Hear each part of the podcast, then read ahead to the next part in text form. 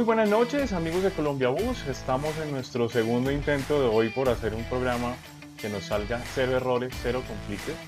Entonces, eh, antes de continuar, les voy a pedir el favor de que nos den su reporte de cómo está llegando la señal.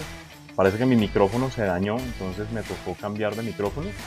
Pero bueno, ya estamos de nuevo aquí listos en Perfiles Colombia Bus. Mientras que yo les voy dando el saludo correspondiente, pues eh, aspiro a que me den los seguidores que ya se están conectando el reporte de cómo está la calidad de audio, cómo está la calidad del video, cómo nos están escuchando en esta noche de sábado 25 de abril de 2020. Hoy es el Día del Niño, así que un gran saludo para todos ustedes, los niños grandes que aman los buses y que los tienen de juguete y que se emocionan viendo las máquinas y obviamente para tener para toda la familia los transportadores en Colombia.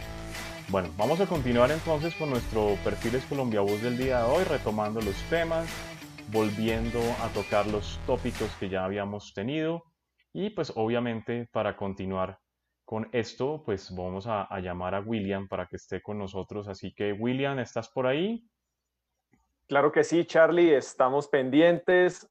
De antemano les agradecemos a todas las personas que se estaban conectando y que han vuelto con nosotros por su comprensión. Naturalmente necesitamos garantizar que esta transmisión tenga la mejor calidad de imagen y sonido, no solo para que ustedes puedan entender y que sea claro todo todas las preguntas, las respuestas y comentarios que se van haciendo, sino además para poderlo difundir a las otras plataformas como lo es YouTube o como son los podcasts que tenemos disponibles en Spotify de Perfiles Colombia Bus. Por eso les agradecemos su comprensión y nuevamente bienvenidos a esta entrega de Perfiles Colombia Bus de abril 25. Bueno, mi Will, estábamos tocando ahorita un tema que lo vamos a, lo vamos a retomar realmente y es lo que estábamos hablando del famoso grupo de personas que están eh, atrapadas eh, en otras ciudades y que desean regresar a casa. Sin embargo, pues este, tenemos que entender que hay una orden de cuarentena nacional que hay que cumplir. Entonces, estabas hablando sobre unos datos entregados por la... Em, ella es senadora, Angélica Lozano. La senadora Angélica Lozano, sí señor. Ella, como yo les mencionaba, en estos días compartió un documento muy sencillo a través de, a través de Google buscando tomar una información para encuestas. Básicamente fueron unas preguntas muy sencillas que ella realizó.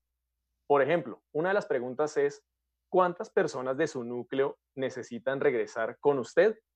¿Una, dos, tres, cuatro, cinco personas o más? Y contestaron 779 personas. De esas, el 65% es decir, cerca de unas 508, 510 personas necesitan regresar con un acompañante. El 18% adicional, entonces estaríamos hablando el 83.3% de esa muestra,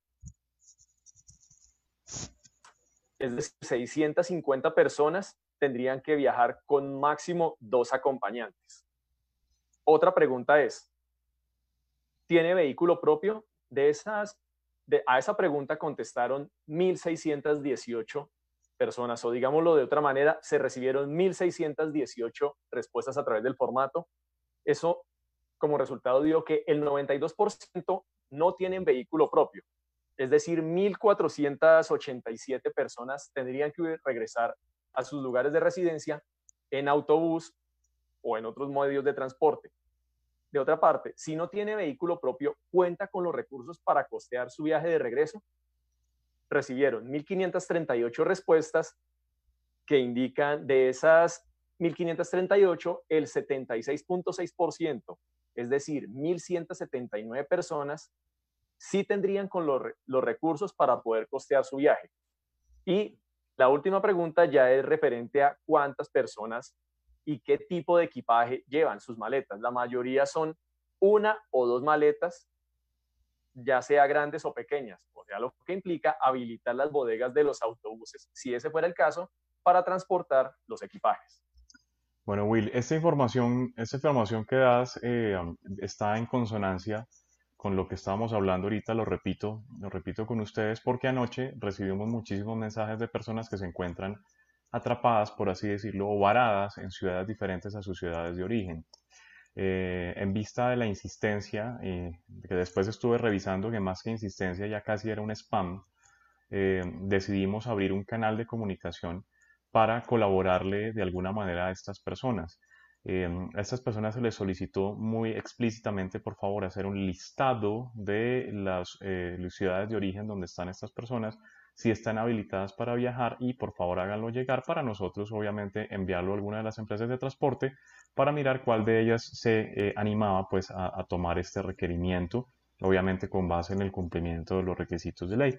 Por el contrario, en vez de un listado, recibí 120 correos electrónicos de, en un desorden y en una y en un desespero que realmente, pues como le digo, no, la misión mía no es ponerme a leer 120 correos electrónicos, más cuando por curiosidad vi los primeros 20 y eran personas que realmente no tenían justificación ante la ley para hacer traslados. Es decir, hay 41 excepciones en el decreto 543, ¿es que se llama el decreto, Will? es el 547. Bueno, listo. En el decreto aparece. Perdón, 457, Charlie. 457. Decreto 457 de 2020. Donde aparecen las excepciones y básicamente es personas que sean prestadoras de servicios médicos que tengan que eh, tener tratamientos médicos, por ejemplo, que estén al cuidado de personas de mayores de 70 años o de niños, que, mm, eh, por ejemplo, hagan parte de, trabajen con supermercados, droguerías. Este tipo de personas podrían llegar a justificar su traslado. De resto, personas que dicen es que yo estaba trabajando y me quedé atrapado, o es que se me acabó la plata, o es que ese tipo de justificaciones no valen ante la ley y ante la autoridad de tránsito para que les permitan desplazarse de un lugar a otro. Entonces, que quede claro que si en realidad ustedes necesitan o quieren que Colombia Bus haga algún tipo de intermediación, nosotros no somos una empresa de transporte, nosotros no somos eh, la ley ni, ni, tenemos contacto directo con el gobierno, simplemente podemos tratar de eh, catalizar esa, esa solicitud, por favor pónganse de acuerdo, comuníquense entre ustedes, hagan la tarea ustedes y nos mandan un solo archivito de Excel donde aparezcan las ubicaciones por ciudades de las personas que necesitan viajar. Es la única forma de la cual podemos, les podemos colaborar. Tengan en cuenta también que ese traslado no es gratis, que ese traslado les va a costar porque las empresas de transporte no van a mover sus buses sin costo. Es un riesgo muy alto y además mover un bus vale mucho dinero. Entonces, para que lo tengan muy claro, que tienen que tener obviamente los recursos y que tienen que tener la justificación y el orden para que podamos colaborar. Y por favor, envíen ya, ya no más correos electrónicos porque realmente no les voy a poner atención. ¿Listo? Bueno, Will, entonces ahora sí, entremos en materia con nuestro invitado del día de hoy. Claro que sí. Para complementar rápidamente lo que tú acabas de decir, también hay que tener en cuenta que hay que definir con exactitud cuántas personas pueden ocupar, el, pueden ocupar los vehículos y de acuerdo con las disposiciones que se indiquen sobre cómo va a volver la operación, hasta qué porcentaje de ocupación por vehículo se puede autorizar. Con eso cerramos el tema y le damos paso a nuestro invitado, que es un gran amigo nuestro, ha estado acompañándonos desde estos casi 15 años que tenemos en Colombia Bus, una de las personas que más conoce del transporte de pasajeros, de la fabricación de los autobuses, la normatividad de construcción de vehículos, pero realmente el que debe hablar es nuestro invitado, por eso le voy a dar paso. Charlie, ¿quién es nuestro invitado para que lo pues es el, es el señor eh, director ejecutivo de la Asociación Nacional de Industriales Carroceros, consultor eh, industrial, ingeniero y pues un tipo que conoce muchísimo el mundo de la industria del autobús, don Juan Pablo Puentes Cortés. Así que bienvenido a Colombia Bus, Juan Pablo. Gracias, muchas gracias Charlie, muchas gracias William. La verdad que me siento en casa. Ese es un espacio que, que, me gusta mucho y, más con amigos como ustedes que hemos eh, venido pedaleando al tema de, del transporte de pasajeros desde hace mucho tiempo y ha sido, eh, digamos que muy, muy entretenido y una pasión.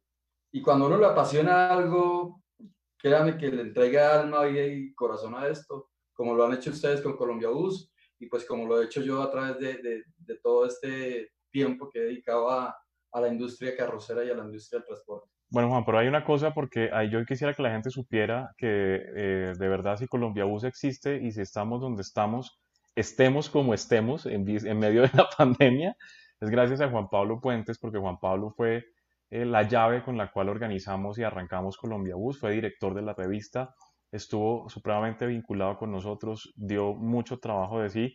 Digamos que al principio fue muy difícil sostener esto porque creo que teníamos muchas expectativas pero pocos recursos. Pero Juan Pablo, pero Juan Pablo es, eh, fue clave para que, para que estuviera, para que estuviera Colombia Bus eh, un hecho. Yo quisiera arrancar, yo tengo que, decir, eh, ayer me estaba viendo y tengo que quitarme esa muletilla del yo quisiera, yo quisiera. Tengo que, tengo que volverme más profesional en esto. Juan Pablo, cuéntanos un poquito sobre tu trayectoria, cómo arrancaste en el mundo de los buses, por qué terminaste vinculado con la industria carrocera y bueno, cómo arranca este viaje ah, eh, maravilloso por el mundo de los fierros. Bueno, eh, mi historia fue cuando en ese momento mi novia, ahorita mi esposa, pues eh, la, la, empresa de la familia es carrocera. Yo alguna, en alguna oportunidad tuve una invitación de ellos para hacer un trabajo, una asesoría que ellos necesitaban el tema de seguridad industrial y algo que yo estaba manejando en ese momento. Eh, el trabajo en, ese instante era para eh, que lo hubiera hecho mi esposa, pero ella tuvo un viaje. Me encargaron a mí si yo lo podía hacer. Me vinculé con Olímpica en ese momento, que es la fábrica eh, de la familia de mi esposa. Pues en ese momentico, ahorita estaba por algunas situaciones, pasando por unas situaciones, y empecé a trabajar con ellos en ese proyecto luego me dijeron, oiga, ¿por qué no se queda y nos ayuda? Pues yo en la parte de ingeniería eh, estaba empezando a, pues mi, etapa laboral. Me dijeron, ¿por qué no nos ayuda y eh, organizamos la empresa? Me quedé con ellos y justo en ese momento llegó un proyecto de 40 carrocerías eh, para Alianza T y pues logré engranar y organizar el equipo de trabajo, trabajando con la administración de la empresa, logramos eh, hacer una muy buena línea de producción y nos dio bastante resultados. Y de ahí en adelante me quedé con Olímpica. Eh, trabajé pues, algunos años en la parte de producción, en la parte de desarrollo de producto, desarrollo de la empresa, organizamos la parte administrativa. Y llegó un momento en el que en ese, en ese instante estaban empezando también a hacer todo el, eh, el estudio normativo de la parte de carrocerías, las normas y, regulaciones para carrocerías. Olímpica me delegó eh, la asistencia a los comités de Contec, participé y pues mi participación eh, afortunadamente tuvo muy buena recibida, fue muy bien acogida y me propusieron eh, ser el director de la Asociación de Carroceros. Entonces en ese momento fue como el salto de pasar de Olímpica, de la experiencia que traíamos en el desarrollo de vehículos, desarrollo de carrocerías, pues lo que había hecho y la parte normativa como las pusimos y eh, con todo el, desarrollo que hicimos de la parte desde el sector carrocero, en ese momento Olímpica era afiliada a Sonicar y participábamos mucho en la parte técnica. Ya después esa parte técnica fue la que predominó en, en la asociación. Fui eh, nombrado director y desde ese momento he venido trabajando en la dirección de Sonicar dándole mucho énfasis a todo el esquema normativo pues, y regulatorio de, de, carrocerías. Okay. Estando en ese sector, pues he, he, podido conocer a todos los carroceros del país, el sector automotriz, autopartista, y pues digamos que así fue como empezó eh, todo el trabajo que he venido haciendo en el sector carrocero. Ok, Will, ¿quiénes están conectados con nosotros? Vamos con los saludos de rigor para saber quiénes están conectando a esta transmisión. Hoy sábado que estamos más relajados, estamos más tranquilos. Estuvimos muy tensionados esta semana de ayer. De hecho, ayer, ayer terminé la entrevista y tenía el cuello tieso, no me no, movía. Estaba, estaba realmente tensionado, pero, pero digamos hoy ya estamos un poco más relajados y por eso llamamos un amigo de la casa para que estuviera con nosotros. Will, ¿quiénes están con nosotros claro hoy en Perfiles Colombianos? Bueno, le doy la bienvenida. Will, ay, Will. Del Secas, le doy. Will. Bueno, se, nos, se, nos, se nos está trancando. Ya creo que volví. Listo, Will. Ya. Dale. ¿Ya estamos? Sí, sí, sí, ya está. Dale. Perfecto. conectados? Entonces, saludamos a las personas que llegan. Nicolás Villamil de Forensics, que fue la primera persona que nos acompañó aquí en Perfiles Colombia Bus. Diego Arenas, Sergio Cuervo de Megabuses, Pavel Arias con Colbus y con haciendo consultorías para carroceros antioqueños. Diego Armando Oviedo, que nos confirma que el sonido se escucha nítido. Rafael Vives de Acoltés. Nicolás Orjuela. María Molina de Sky Publicidad, también su hijo nos ha estado viendo. José María Díaz, Maritza Cantor Un gusto tenerte aquí, Maritza. Bienvenida. Gracias por acompañar a Juan Pablo, a Charlie y quien les habla. Andrés Cortés, Gabriel Díaz, don Roberto Salazar desde Salt Lake City, Utah, Carlos Arturo Orduz, Jairo Alonso Méndez, a quien le agradezco, que fue la persona que me compartió el tweet del cual hablamos de la senadora Angélica Lozano, Fabio Santoya de Motoriza, Freddy Martínez Ravelo de Colturex, con quien espero poder hablar pronto, Jairo Mayorga, Bermúdez, Luis Alejandro, que han sido un transportador que siempre ha confiado en Chevrolet, Steven Martínez, Jaime Humberto Pérez, Pedro Morales, Joseba Mendoza, Oscar Roa. Saludos caballeros, me alegra ver nuevamente a Juan Pablo y saludos especiales para él y Maritza nos dice Manuel Fernández, Alexander Cortés, Víctor Julio Gutiérrez de Transfusa, que nos dice Carrocerías Olímpica de Calidad, César Cobos de Tecnisusu, Walter López, Germán Álvarez de Tecnisuperior, tenemos a César Tangarife, Jorge Vélez de Conorte, Justin Ruiz, Andrés Navarro, José Cortés, Mario Ferreira desde Argentina, Juan Carlos Londoño de Buses y Camiones de Colombia, quien también estuvo en esta tribuna. Esas son las personas que se nos conectan. Me falta alguien, Diana Paola Calderón de Centro Disney. Ok, perfecto. Bueno, yo voy a aprovechar esta oportunidad para que hablemos un poco de, de la historia de autobuses olímpica, porque yo sé que Juan Pablo es sinónimo de olímpica y a pesar de que pues en este momento no tenemos por aquí a los hermanos Ambrosio y Jairo Cantor, perdón, eh, y a toda la familia Cantor que hace parte de, esa, de esa gran familia, pues sí está Juan Pablo que digamos que tiene la sangre de olímpica. Entonces a mí me gustaría que habláramos un poco sobre la historia, que habláramos sobre algunos de los desarrollos que estuvieron en manos de, Juan Pablo, de modelos legendarios como el Star, como el Star Evolution, que hablemos del proceso del Cox 3000 y pues, hombre, que, hablemos qué podría llegar a pasar en un futuro con la compañía. Así que, así que cuéntanos, hablemos, pongámonos en modo olímpica, por así decirlo.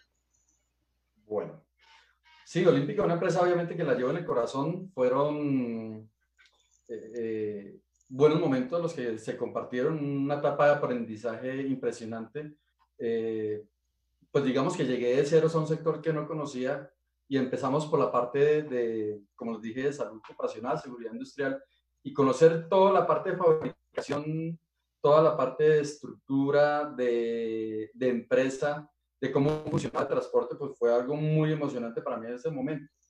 Conocí a Olímpica eh, antes, previamente, cuando todavía estaban haciendo los últimos eh, COX y luego sí eh, me, digamos que me uní a la empresa cuando empezamos a sacar el modelo STAR. Digamos que en ese momento fue cuando eh, arrancó la era de Juan Pablo en Olímpica.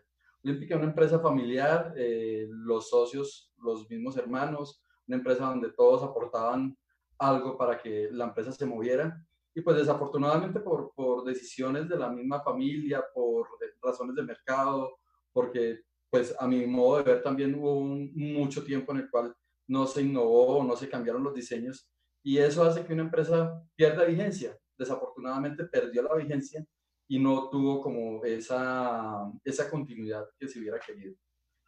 Eh, Olímpica es una empresa que ha sido reconocida en el corazón de los colombianos. Eh, se cuentan muchas historias de, de los Cochebala, si alguien habla de un coche bala, ya inmediatamente tiene la imagen del bus en la cabeza y hay muchas experiencias y muchos relatos y todavía se ven muchas publicaciones de, de los cochebalas todavía que están andando. Por ahí hace poco alguien hizo la reintegración, eh, sacó su vehículo de funcionamiento y con gran pesar se está despidiendo de un coche bala y pues son cosas que, que calan y que quedan en, en, la memoria y en el recuerdo. Pero pues digamos que la historia un poquito olímpica en ese sentido y por lo menos en lo que a mí respecta es, es, es esa.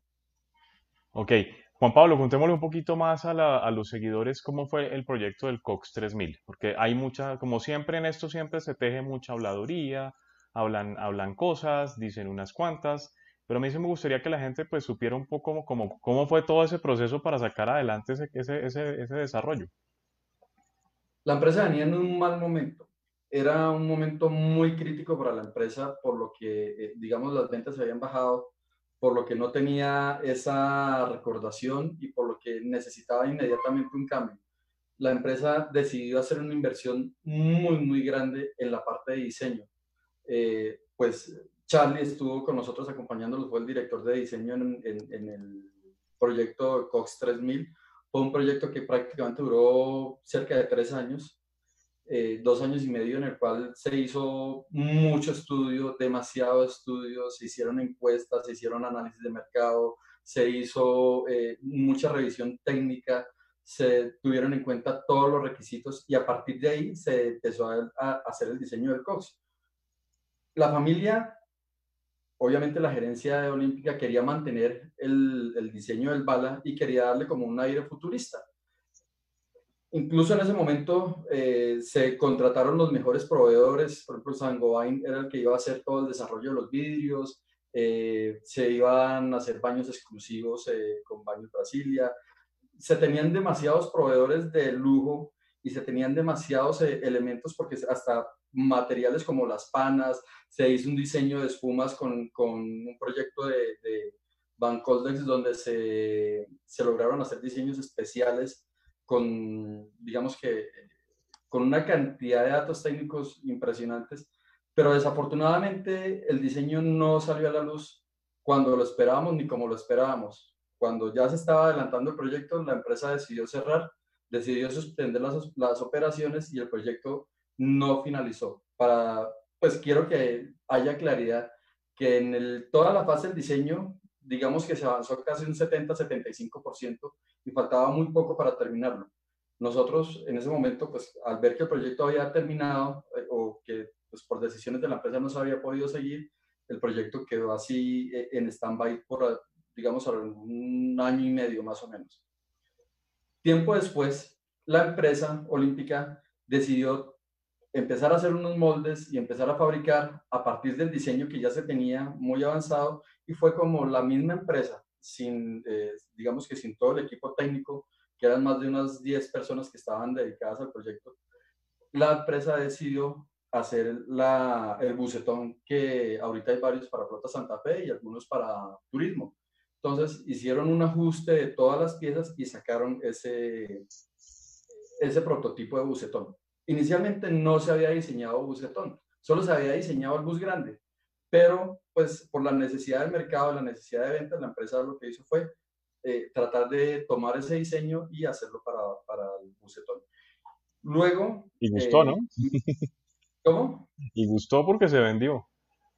Sí, se vendieron algunas unidades y alcanzó a salir un solo bus. De ese, de ese bus que salió, eh, que fue el único Cox 3000 que salió, ese bus, ahorita como está o como salió, no tiene, yo creo que no tiene ni el 60% de todos los elementos de diseño que inicialmente se habían planeado. Lo que se hizo fue tratar de, de darle vida a ese diseño.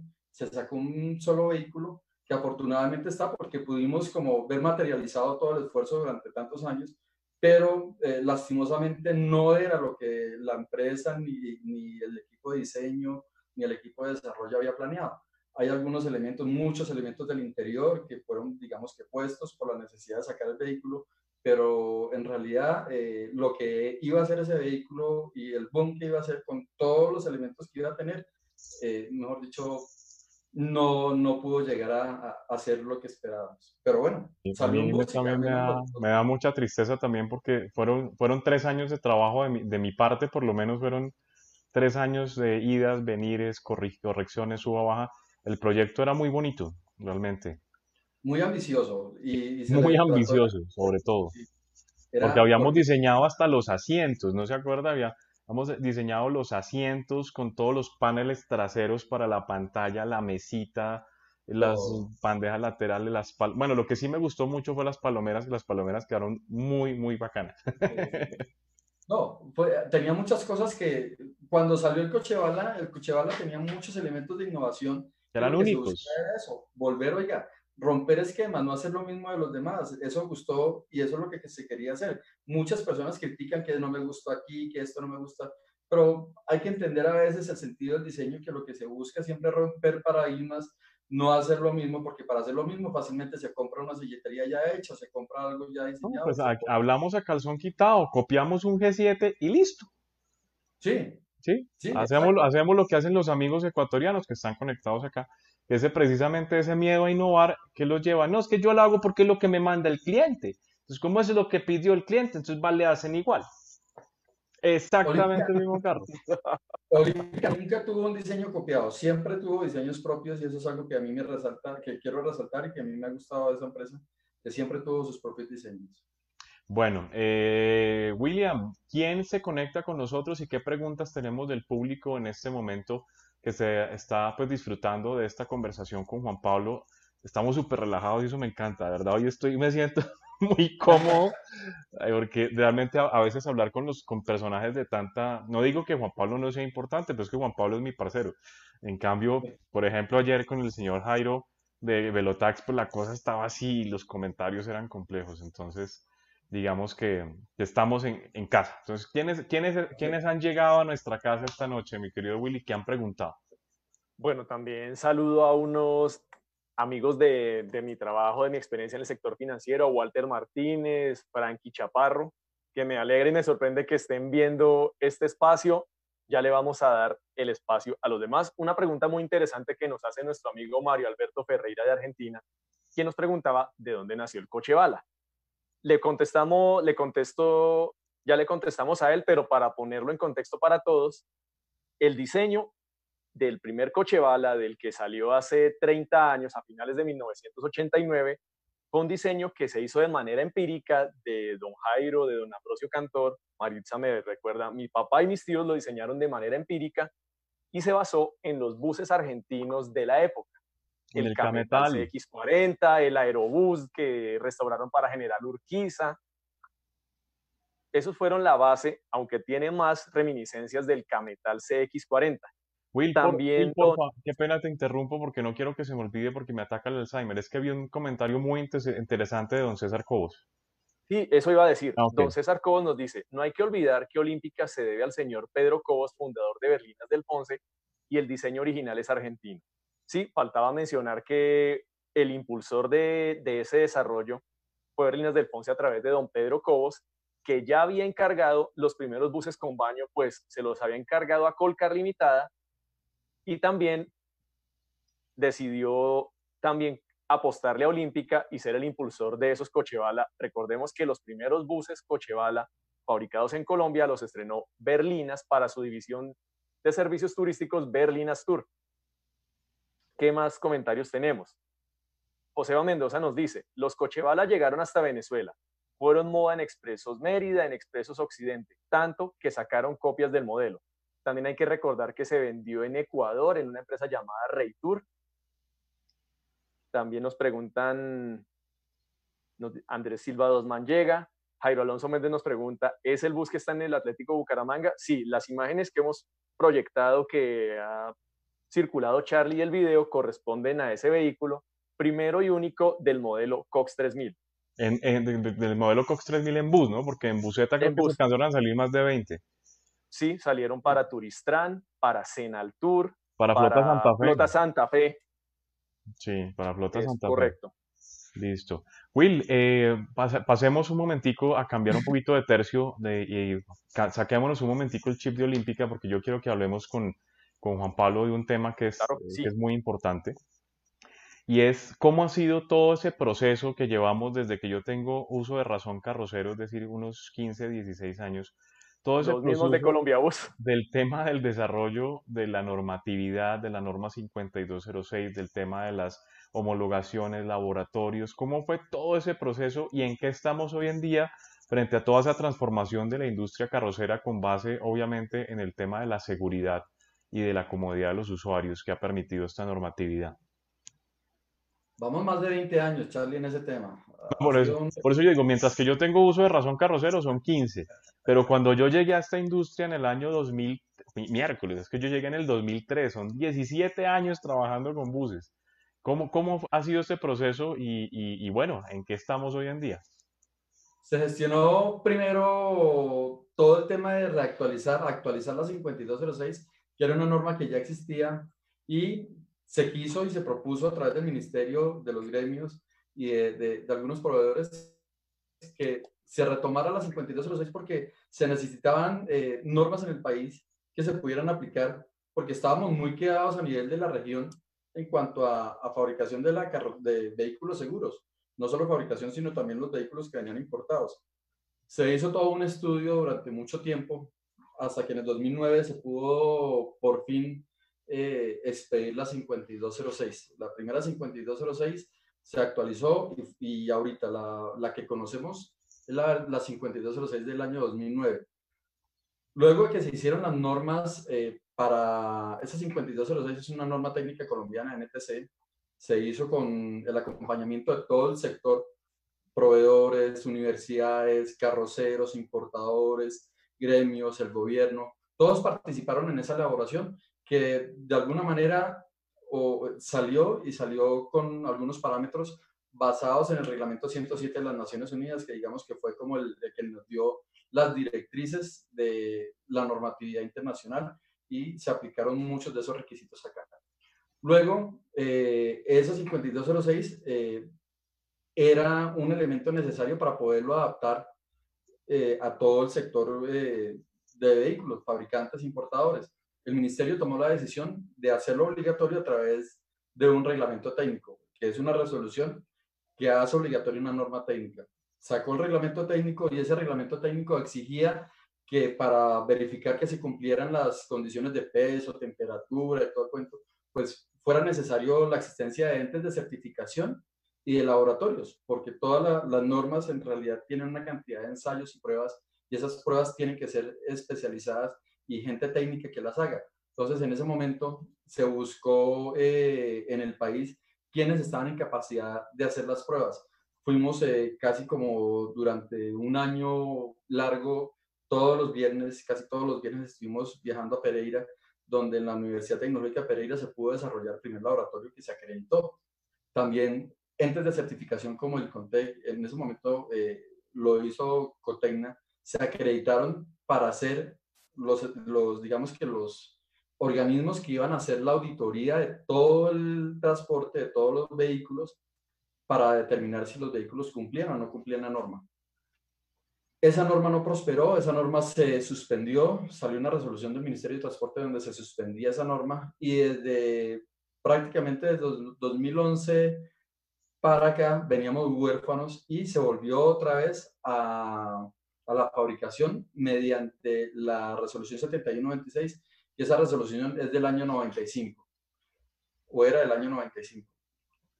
Luego en el 2015 se expidió nuevamente otra resolución por parte del Ministerio de Transporte, adoptando otra vez la 5206.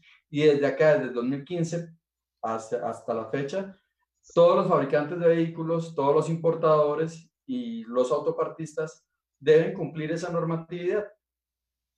E, en este tiempo, desde que salió esa resolución, pues se han vuelto a, conformar laboratorios. Ahorita hay un laboratorio acreditado, no en Colombia, pero hay un laboratorio acreditado que hace las pruebas y Context se certificó para el tema de chasis y hay entes de certificación como Certécnica Global que se, se acreditaron para poder ser organismos de certificación en el país de las carrocerías. Entonces, en el momento hay norma, en el momento es obligatorio el cumplimiento de esas normas y eh, en febrero o marzo del otro año empieza de manera obligatoria el cumplimiento con, con, certificación. Así como alguien se certifica en la ISO 9001 que va a un auditor y mira que se cumpla, lo mismo va a ser para, para los vehículos. Esa la, es la actualidad. De la mano de la norma también apareció ese, esa, ese ente que agrupó a los industriales carroceros en Colombia, que es Azonicar. ¿sí? También me gustaría mucho que le contáramos a nuestros seguidores qué es Azonicar, cómo surgió cuál fue su función, cuáles han sido como los hitos en la historia de esa asociación, obviamente también haber desarrollado la revista Colombia Bus, pero cuál es, cuál es y hoy en día pues en qué estamos y qué dificultades obviamente se han atravesado al intentar agremiar y agrupar a los pequeños y medianos carroceros del país. La Sónica lleva más de 20 años. Eh, fue un gremio también que reunió, agrupó a los, a los carroceros en ese momento, incluso Buscar, Haga, estaban... Eh, Juanito, acuérdese que aquí no se puede decir eso, toca decir ARA, A-A-R-A, ARA. Aquí esa empresa no se puede mencionar porque nos demandan, entonces tiene que ser ARA. Bueno, no, no, no, no. seguramente, no es que Juan Pablo, seguramente Juan Pablo no sabía, Charlie, pero nosotros no le, no le, no le informamos a Juan Pablo sobre eso. Bueno, mentiras, mentiras, Juanito, continúa tranquilo, ah, era, era por molestarte la vida. todo, todo lo que diga es únicamente de mí. tranquilo, continúa, continúa. No, y ya se habían reunido y se formó eh, la agremiación y de ahí se empezaron a, a hacer todos los, eh, los desarrollos, incluso con la primera norma, Luisa Sosa también fue una de las promotoras de... Luisa Fernanda Sosa de, de, Autobuses Láser, ¿no? La hija de, don José Santos Sosa. José Santos. Y fueron muchas personas las que, digamos que en ese momento le metieron el alma a buscar una reunión, en este caso crearon a Sonicar, que lo representara y los promoviera para que todos llegaran a un buen puerto. O sea, que todos fueran de la mano a sacar adelante su producción, que ninguno se quedara en la parte normativa y que pues digamos que el negocio de las carrocerías se protegiera y se expandiera de una manera segura para, para el sector. Afortunadamente, a través de Sonical, que fue cuando yo entré eh, en el año 2009, entré a la asociación, esa parte técnica fue muy fuerte y es un peso, un contrapeso muy grande en toda la parte normatividad y pues eh, con la relación, en relación con los eh, otros gremios de transporte y con el Ministerio de Transporte, donde hemos defendido la industria nacional. No hay otro organismo que defienda a los carroceros.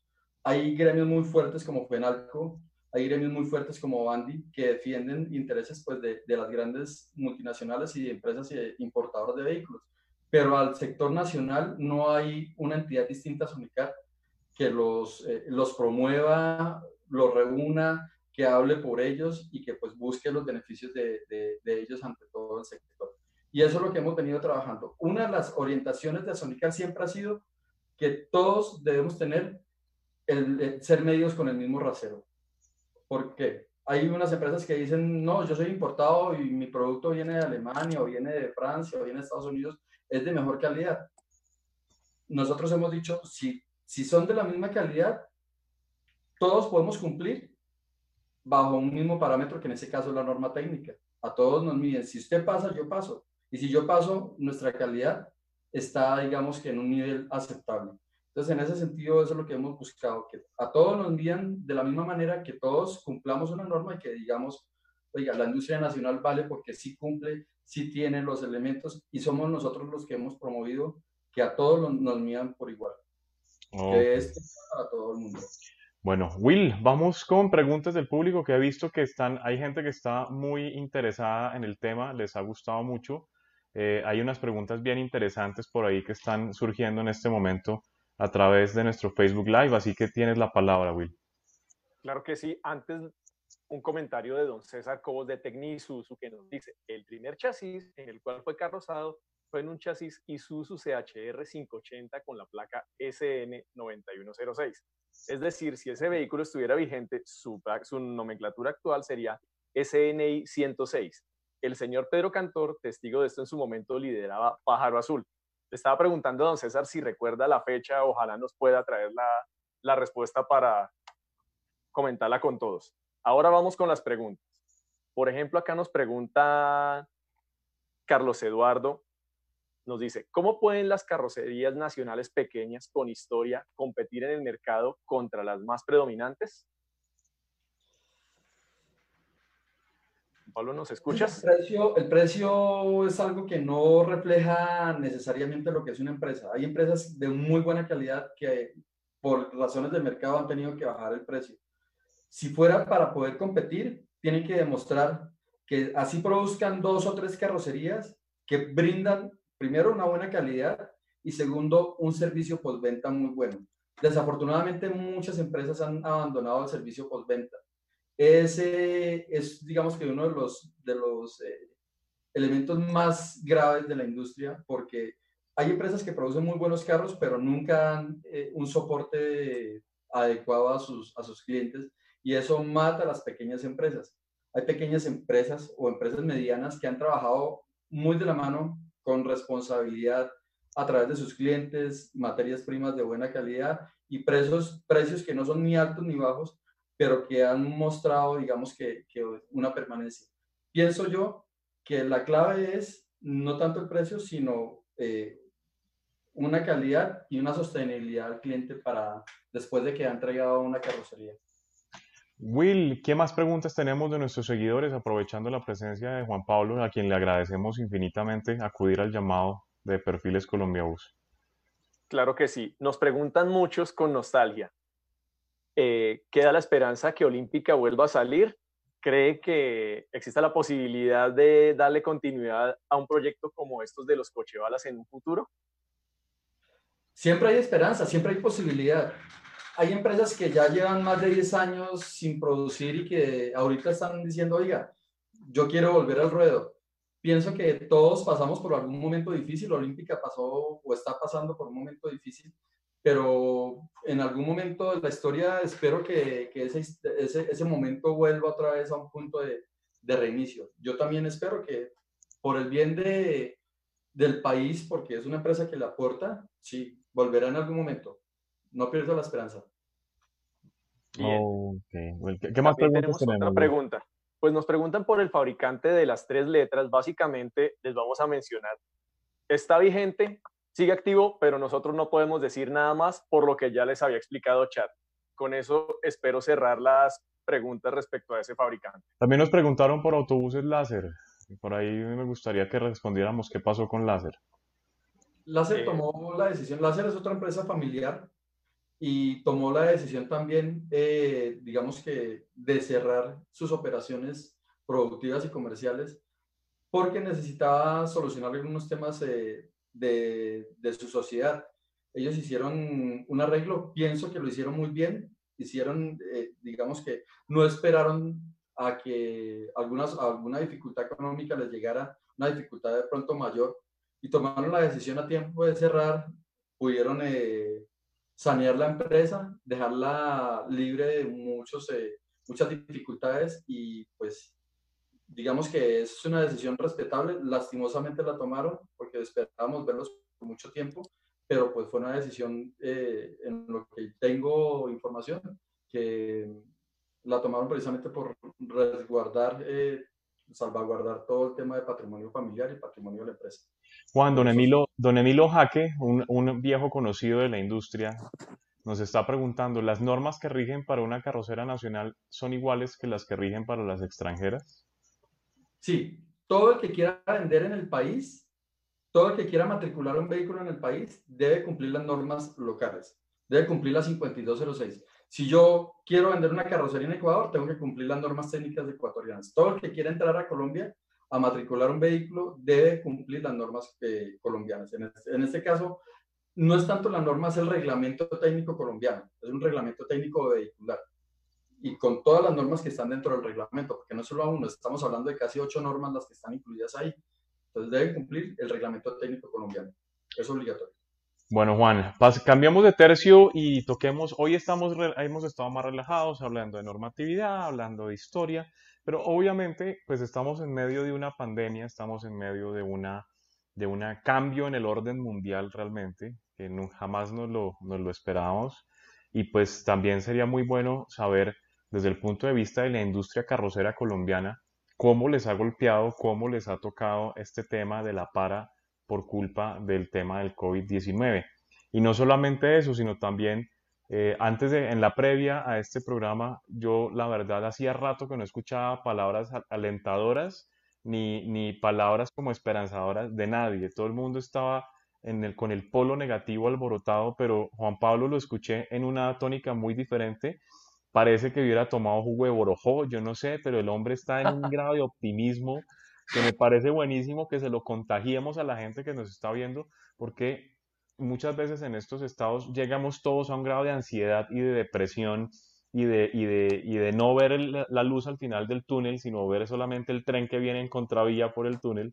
Entonces, qué bueno que Juan nos cuente y, eh, implicaciones del COVID para los carroceros y qué se ve a futuro. Es indiscutible que esta que esa situación nadie se la esperaba. Eh, por ahí vi algunos memes de unos tapabocas donde hacía recuerdos de mi primera pandemia. O sea, algo nuevo para todo el mundo donde nadie estaba preparado. ni, ni, las personas, ni las organizaciones, ni el gobierno, ni ningún sector estaba preparado para, esta, para asumir esta situación. Pienso que de toda situación siempre salen muy buenas decisiones. En los momentos de crisis muchas veces salen las mejores decisiones para las empresas. Algunas cierran, otras rediseñan, se rediseñan, cambian de producto, en fin. Muchas empresas ahorita deben pensar que este momento es para repensar el futuro. Yo le decía hace un momento a, William, eh, oiga, estamos sin plata. Yo le decía, no, todo lo contrario, hay mucho más dinero circulando en el país, porque muchos dineros que estaban en, obviamente se ha hecho mucha inversión en salud, por supuesto, pero es que esa inversión hace que el dinero eh, sea ahorita mayor porque hay fondos eh, los, de los cuales se han sacado recursos. Eh, digamos que hay otros elementos de, de, presupuestos y de rubros que han tenido que moverse para asumir otras, otro tipo de situaciones. Hoy, claro, mucho en el tema de salud. Yo he hablado con los empresarios y les he dicho, hay que tener tranquilidad porque este tema son tres meses aparte de los dos meses que hemos venido en, una situación de confinamiento donde no se ha producido, donde las plantas están cerradas, tenemos que asumir los costos fijos, las nóminas, eso para todos es igual. Pero lo que viene de aquí en adelante hay que pensarlo de una manera responsable en el sentido de que vamos a tener que convivir por un tiempo con el virus. El virus no se va a ir, la vacuna por ahí ojalá en seis, ocho meses esté, pero mientras tanto nosotros vamos a tener que convivir con el virus. Eso nos va a hacer a nosotros pensar que si bien eh, la ocupación de los vehículos va a disminuir muchísimo en el tema de transporte, van a haber regulaciones muy fuertes para evitar eh, aglomeraciones eh, y, tanto transporte del virus de un lado a otro. Las empresas ahorita van a pensar es, oiga, ¿cómo, ¿cómo voy a actuar cuando reactiven los colegios? Cuando reactiven todo el sector oficial, cuando digamos que las empresas vuelvan otra vez en no sé cuánto tiempo, dos meses, al tema productivo, vamos a tener que prepararnos porque de todos modos la producción no va a parar. El dinero está y hay más dinero todavía circulando, o sea que la oportunidad está para todos. Si tenemos que reinventarnos o tenemos que rediseñarnos, nos rediseñamos. Hay varios carroceros que incluso dijeron, oiga, no, yo ya tengo tres cabinas, diseñé tres cabinas de desinfección en mi, en mi empresa, y eh, tengo aquí unos, unos, equipos que estoy empezando a vender. Entonces la gente también empieza a buscar como ese, ese qué hago ahora o qué saco nuevo o cómo me rediseño para que pueda suplir el mercado. Pienso que esa situación nos puede llevar unos cuatro meses duros, pero de todos modos el sector de transporte va a tener que eh, reabrirse cuando se reabra completamente o cuando se reactive porque la gente no va a parar de trabajar no se puede parar tres, cuatro meses un, país completo. Va, se van a necesitar los mismos vehículos, van a necesitarse también eh, reparaciones, van a necesitarse garantías, van a necesitarse, eh, digamos, que vuelve otra vez a la normalidad. Es duro. Hay dinero en los bancos, pues tocará con préstamos. Hay una pérdida grande, pero de esta nos vamos a recuperar muy bien y yo sé que nos vamos a recuperar mucho más rápido de lo que creemos. Bueno, tenemos por aquí, vi por aquí dos preguntas que me parecieron interesantes. Una que pregunta quién es el líder en la venta de autocares y autobuses de carretera. El líder en la venta de autocares es eh, Marco Polo, que tiene más del 70% del mercado. Y la compañía líder en la venta de bucetones es JGB, que es la más vendida también del mercado en ese segmento. Pero pregunta para Juan Pablo, nos están preguntando qué fue la vida de Icolfibra. ¿Están todavía activos? ¿Está funcionando autobuses Icolfibra? Y Colfibra es una empresa que no solo fabrica carrocerías, ellos también tienen otros, otros elementos. Recordemos que Colfibra está en Sabaneta, eh, allá ha desarrollado pues, muy buenos productos, pero ellos también son proveedores del metro de Medellín. Ellos eh, desarrollaron las cadenas aerodinámicas que se le pusieron a los... A los La renovación de los vagones, ¿no? A los vagones y, eh, digamos, en ese sentido, ellos han hecho muchas innovaciones y tienen muchos productos y sus productos porque ellos, pues, hablemoslo así, en, digamos que en, términos que todo el mundo conoce, de fibra de vidrio, en realidad son materiales compuestos. Entonces tienen muchos productos de materiales compuestos y trabajan en ese sentido siendo proveedores, uno de sus principales clientes es el Metro de Medellín. Entonces han venido trabajando. Carrocerías muy, eh, muy esporádicamente fabrican, hacen reparaciones de algunos vehículos, pero ahorita están concentrados en el tema de, de proveeduría para el Metro de Medellín. Hay una pregunta de Manuel Fernández que esta se la voy a responder yo y es, ¿cada cuánto una carrocería debe reinventarse para seguir vigente? Y pienso que más que reinventarse una carrocería, estamos hablando de la renovación de un modelo. En diseño industrial, en mercadeo, hay un tema muy conocido que es el ciclo de vida del producto. Es decir, cuánto tarda un producto en llegar desde su nacimiento hasta la cúspide de ventas y cómo esas ventas empiezan a bajar, ¿cierto? Entonces, ese ciclo o esa campana, por así decirlo, depende de muchos factores, pero uno de los principales es el grado de innovación que tenga el producto y cuánto se demore el, mercado en consumirlo, por así decirlo. ¿Sí? Es una cosa muy sencilla y es, bueno, no tengo un objeto aquí. Por ejemplo, aquí tengo, aquí tengo un portavasos de, de, de Allison Transmission, ¿cierto? ¿Cierto? ¿Cuánto me demoro yo en disfrutar de este producto? ¿Sí? Pues muy seguramente yo puse el vaso, quité el vaso y ya me desentendí de ese aparato. Pero, por ejemplo, ¿cuándo me aburro yo de buscarle funcionalidades? Ahí está mi chinita, ahí está Manuelita. ¿Cuánto me demoro yo en buscarle funcionalidades a este aparato? Me puedo quedar perfectamente el resto de la vida. De resto, de hecho, es tan útil una cosa de estas que las mismas empresas les toca buscarle obsolescencia programada. Es decir, ellos mismos se encargan de inventarse nuevas versiones para que este se vuelva obsoleto. Porque uno perfectamente podría quedarse toda la vida con el mismo celular porque él se renueva y se renueva.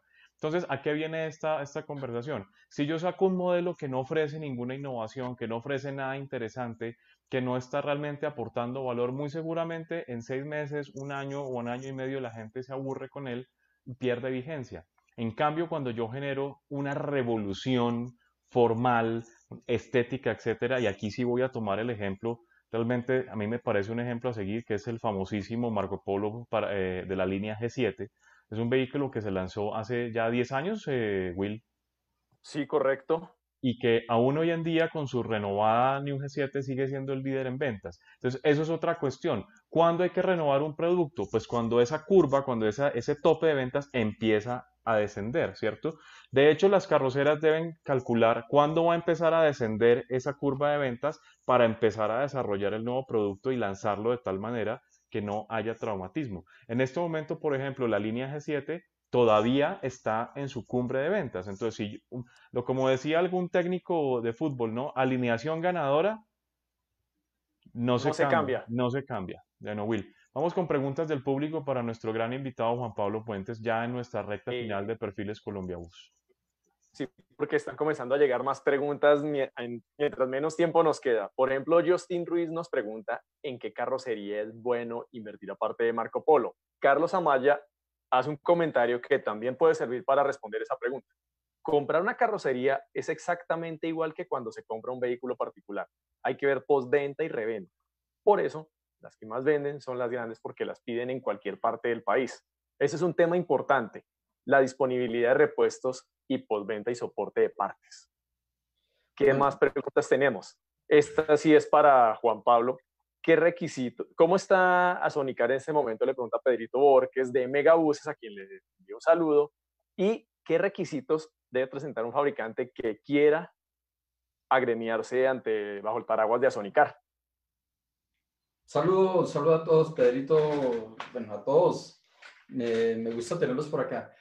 Em, nada, asociarse a Sonicar es únicamente tener la voluntad de trabajar en equipo y de entender que los lineamientos de la asociación son eh, promover que la normatividad se cumpla. Nosotros no estamos y nunca hemos estado de acuerdo en que no hayan normas, eh, de que no nos midan, de que no se cumplan los parámetros ni la calidad. Pertenecer a Sonicar es tan fácil como presentar un formulario, eh, hay un pago mensual muy, muy económico, pero más que pago es estar dispuestos a trabajar para que podamos cumplir la normatividad, para que podamos ser medidos y para que podamos decir, oiga, la industria nacional sí vale. Eso es, digamos que el mayor requisito, tener la voluntad de trabajar en equipo. Bueno, Juanito, eh, aquí viene una pregunta que nos estaban haciendo y la, hizo Oscar Roa, me parece chévere que de hecho también estábamos hablando de eso hace, hace, hace poquito, y es eh, qué experiencias, anécdotas, satisfacciones, decepciones, rabias le trajo a Juanito haber sido director de revista Colombia Bus y haber iniciado con este proyecto. Yo creo que eh, la mayor desilusión mía fue haber tomado la decisión de retirarme de, la revista. Eh, fue un proyecto que, pues, digamos que en algún momento nos sentamos con Charlie, William también tuvo la oportunidad de, de interactuar. Dijimos, oiga, tenemos que sacar algo porque tenemos tanto contenido, tenemos mucho que hacer, hay mucho por hablar.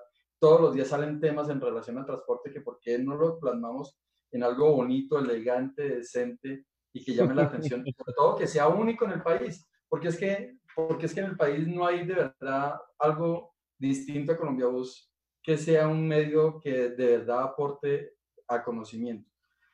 Tomamos la decisión, se sacó la primera revista, digamos que eh, la primera edición donde pucha, casi no la, no, casi no la vemos porque fue un trabajo de, de, de pensar de cómo, en dónde lo vamos a imprimir, no, y una, y una cosa muy sencilla, Juan, ¿no? Que normalmente la gente cuando va a arrancar un proyecto, pues me le mete capital y para hacer Colombia Bus no había un centavo.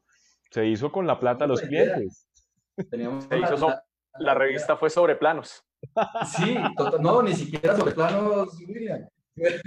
El plano mental que teníamos nosotros de lo que ustedes han... Pero es el plano. Lo, lo, único que hice yo fue, venga, capitalicemos esto de alguna manera, no con plata, sino capitalicemos esto, formémoslo o, o materialicémoslo y arranquemos que en algún momento esto tendrá que, que, surgir. Yo tuve que tomar la decisión porque me fui a, estaba con Azonicar y estaba trabajando con la revista Colombia Bus en ese momento. Y eh, pues me fui a ir a Medellín para, para gerenciar la parte técnica de, de Fibra.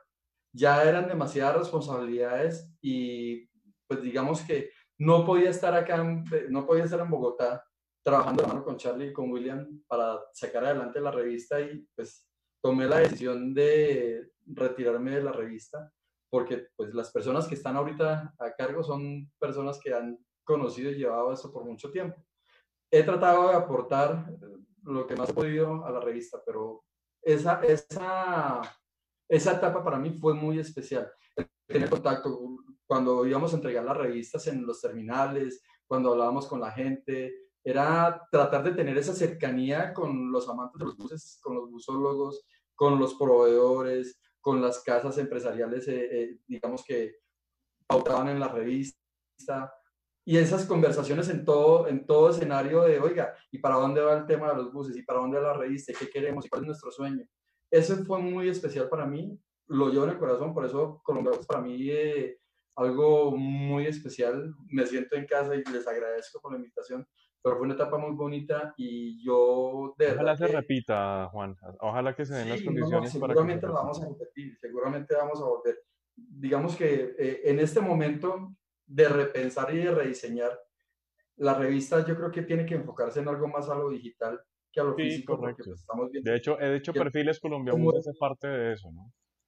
Exacto, se mueve mucho en la parte digital y yo creo que tenemos que irnos direccionando allá pero esa etapa donde teníamos el contacto entrega de revistas y esperaban y olíamos las revistas nuevas, pues para la gente era muy, muy bonito. Y la recogíamos en el carro y el carro quedaba así parado en la cola, con una tonelada de revistas en el baúl. no, traer, llevarlas a Medellín, recibirlas y todo el cuento y andar con esas revistas. Y, y, herniarse con lo que pesan. No, no, no, no. Pero... Juan, Juan, antes de darle la paso a, Will con los últimos comentarios y las últimas, las últimas preguntas, le voy a hacer aquí una pregunta que está haciendo Emilio Jaque. Yo no sé si, es una pregunta o es que le quiere hacer competencia a Sábados Felices, que en este momento lo tenemos enfrentado en Canal Caracol. ¿A recibe, ¿A recibe ayuda monetaria del gobierno? Nunca. No, Charlie, créame que si Azonica recibiera ayuda monetaria del gobierno, estaríamos en otra situación. Los gremios lo que buscan siempre es la independencia y poder interactuar de una manera independiente ante todas las entidades. Por eso, eh, digamos que Azonica nunca ha recibido recursos del gobierno. los pocos recursos son los pocos recursos que se pueden reunir de las empresas carroceras y ojalá, don Emilio, lo invito. La quinta invitación a Sonicar es también para usted para que podamos ir todos hacia el mismo lado. De eso se trata, únicamente gestión propia. Bueno, Will, eh, el, el temario y el preguntario es todo tuyo.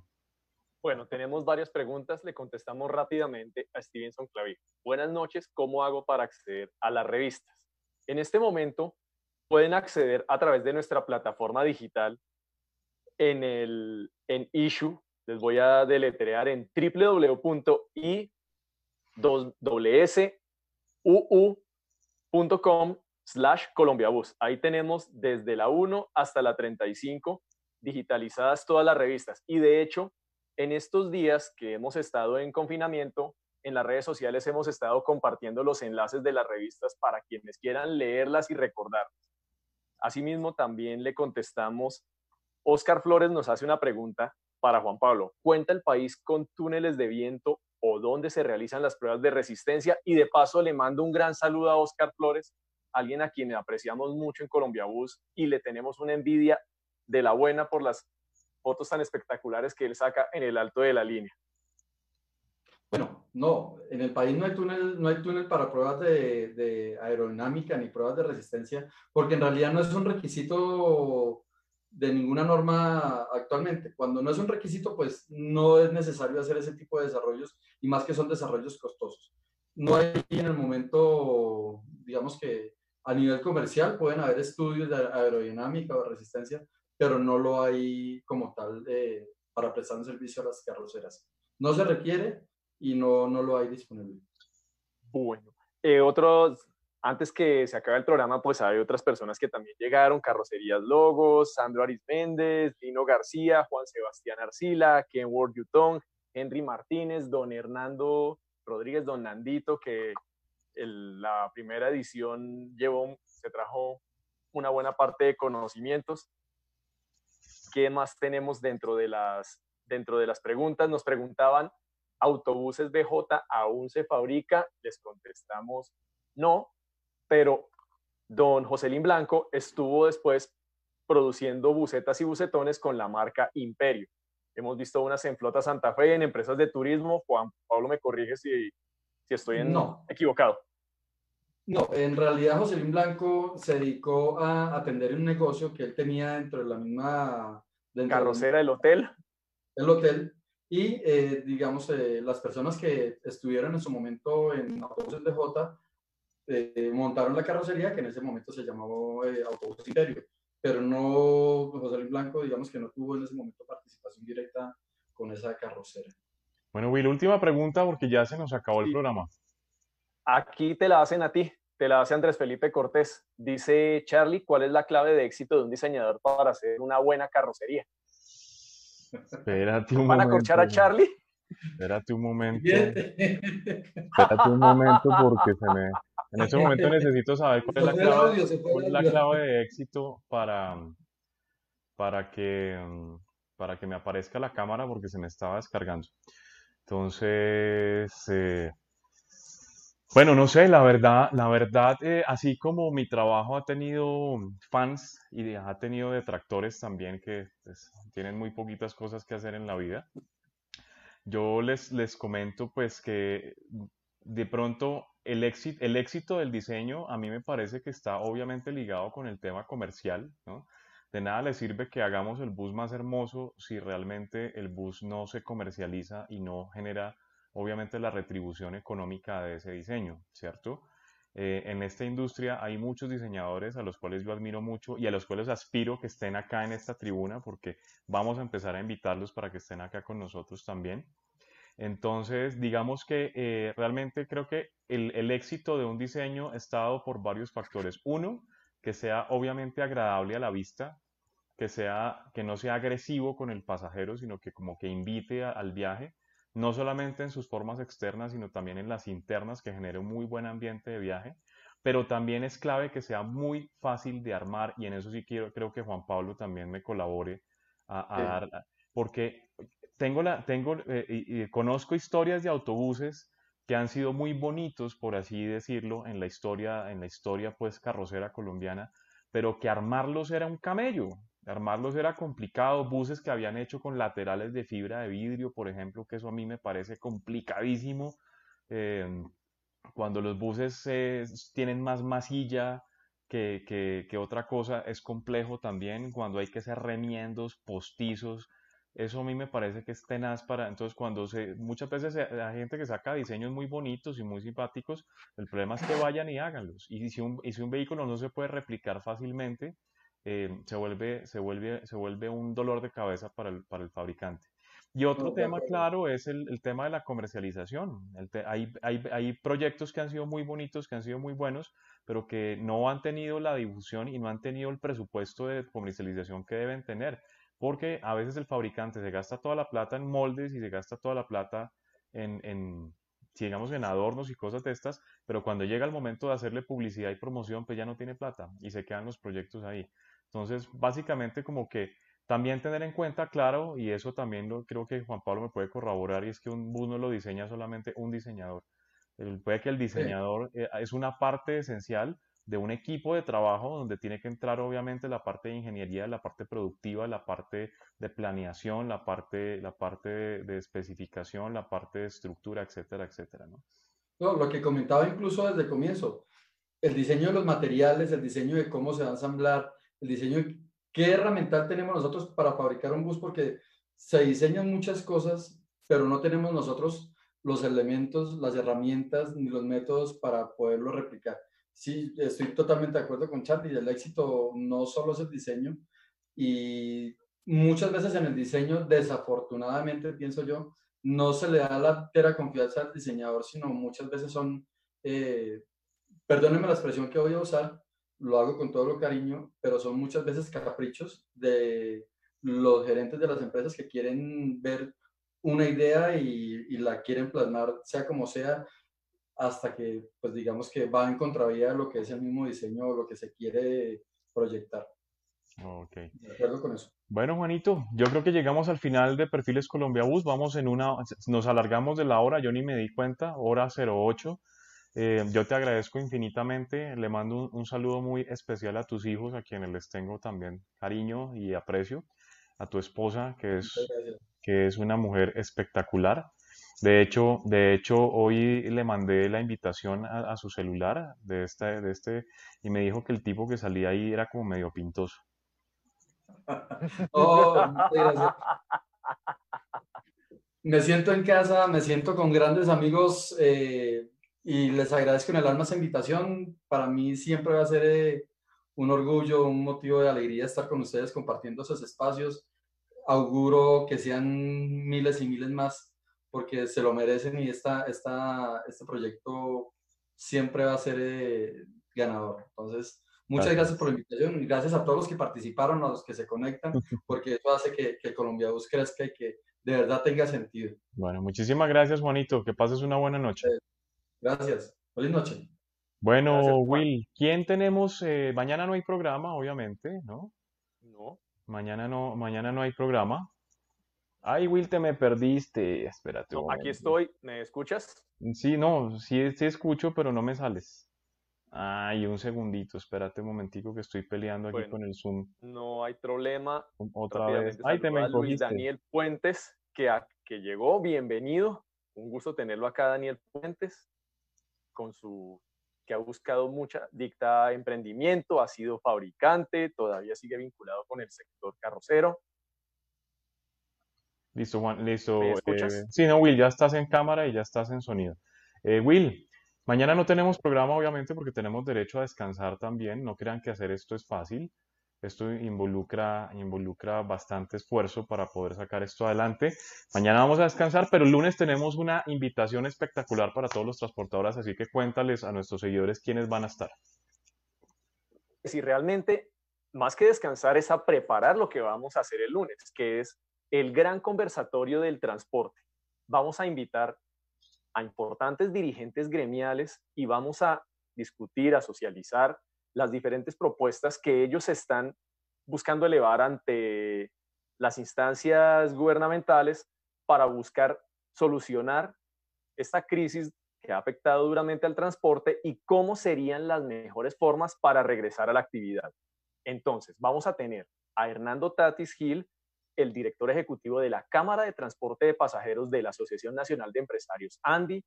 Va a estar Lupuani Sánchez por Acoltés, la agremiación más importante del transporte especial y turismo.